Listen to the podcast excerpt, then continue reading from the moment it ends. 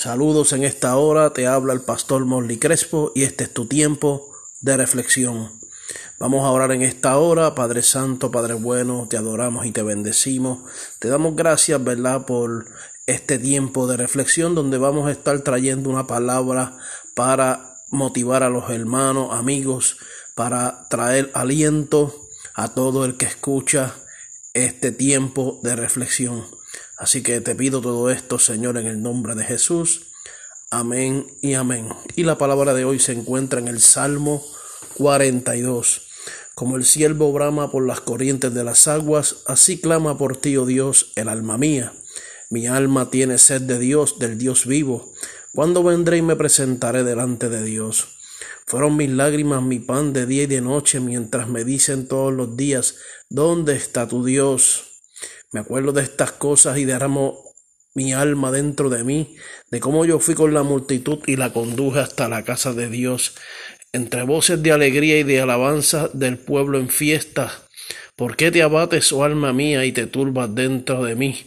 Espera en Dios, porque aún he de alabarle, salvación mía y Dios mío. Oh, gloria al Señor.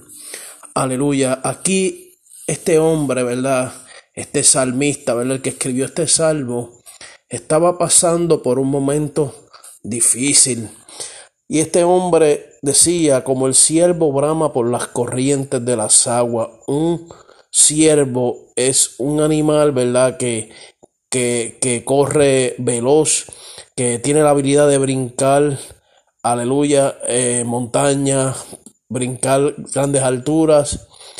Y este hombre anhelaba, ¿verdad? Aleluya, estar en la casa de Dios. Este hombre tenía sed de Dios y dice, mi alma tiene sed de Dios, del Dios vivo. ¿Cuándo vendré y me presentaré delante de Dios? Se cree que este hombre, ¿verdad? Vivía distante del templo de Dios. Estaba distante y él anhelaba, ¿verdad? Congregarse. Él anhelaba estar en la casa de Dios, pero tenía obstáculos no sabemos, ¿verdad?, cuáles eran los, cuáles eran los obstáculos, ¿verdad? Si es que era muy distante, si no tenía transportación. No sabemos, ¿verdad?, cuál era, cuáles eran las circunstancias, ¿verdad?, para él no poder llegar hasta la casa de Dios. Pero este hombre quería, ¿verdad? Este hombre anhelaba estar en la casa de Dios. Y este hombre lloraba de día y de noche. Dice que en el versículo 3 fueron mis lágrimas, mi pan de día y de noche. Mientras me dicen todos los días, ¿dónde está tu Dios? ¿Sabe? Las personas que estaban alrededor de este hombre le preguntaban, ¿verdad? ¿Dónde está tu Dios? Porque quizás lo veían lamentarse, quizás lo veían triste, quizás lo veían con un estado de ánimo distinto, pero, pero este hombre se acordaba, ¿verdad?, de cómo él, ¿verdad?, se gozaba, cómo él se deleitaba cuando buscaba a Dios, cuando llegaba hasta el templo de Dios.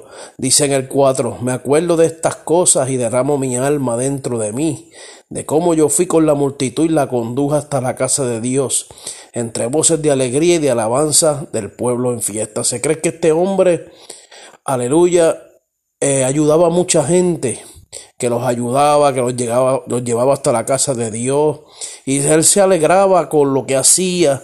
Eh, si tú eres de los que te alegras, te gozas con lo que haces, eh, si eres de los que transportas hermanos en tu carro para la iglesia, si eres de los que, ¿verdad?, guías las guaguas de la iglesia y buscan los hermanos y esto te llena de alegría pero de momento se te daña el carro y no estás yendo a la iglesia, no puedes llegar a la casa de Dios porque, aleluya, se dañó el carro y esto te entristece, no te preocupes. Dios obrará, Dios en algún momento hará provisión, Dios en algún momento te ayudará.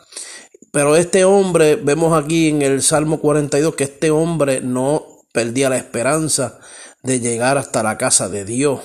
Él tenía la fe, él tenía la esperanza y él, aunque estaba desanimado, aunque estaba triste, aunque estaba de la manera que estaba, él decía, ¿verdad? Él se hablaba a sí mismo y decía en el Salmo eh, 42.5, ¿por qué te abates, oh alma mía, y te turbas dentro de mí?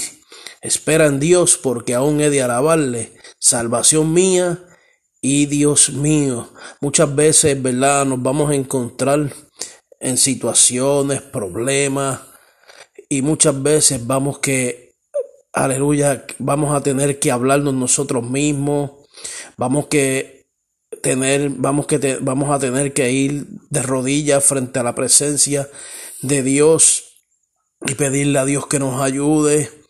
Eh, en estos momentos, ¿verdad? Cuando uno se siente abatido, en estos momentos cuando de momento se te presentó un problema y estás atribulado, es momento de orar, es momento de acercarnos a Dios, es momento de que te vayas ante la presencia de Dios y le expongas tu problema, le hables a Dios de tu problema.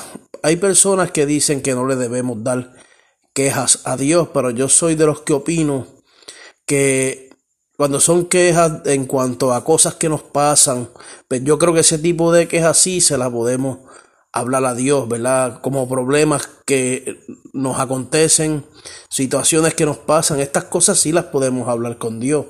De la, de la queja que habla mucha gente es de, de la queja de, de, de, ¿verdad? Por, este, por ejemplo, ¿por qué nos sacaste de aquí como el pueblo de Israel, como hizo el pueblo de Israel? que cuando Moisés sacó al pueblo de Israel empezaron a quejarse, ¿por qué nos sacaste de aquí? Si allá estábamos mejor, en Egipto estábamos mejor, allá teníamos comida, allá teníamos pan, allá teníamos carne, allá, allá estábamos bien, pero allá eran esclavos. Ellos allá en Israel, en Egipto, perdón, eran esclavos. Ese es el tipo de quejas que, que no debemos llevarle a Dios, pero cuando son problemas, situaciones que nos acontecen, ¿verdad? aleluya, en nuestro diario vivir, pues sí podemos ir ante la presencia de Dios y expresarle, ¿verdad?, lo que estamos sintiendo. Aleluya, es importante que hagas lo que dijo el Señor Jesucristo, que cuando vayas a orar, te encierres en tu aposento y en secreto, ¿verdad? Ores a Dios y tu Padre que te ve en los secretos, te recompensará en público.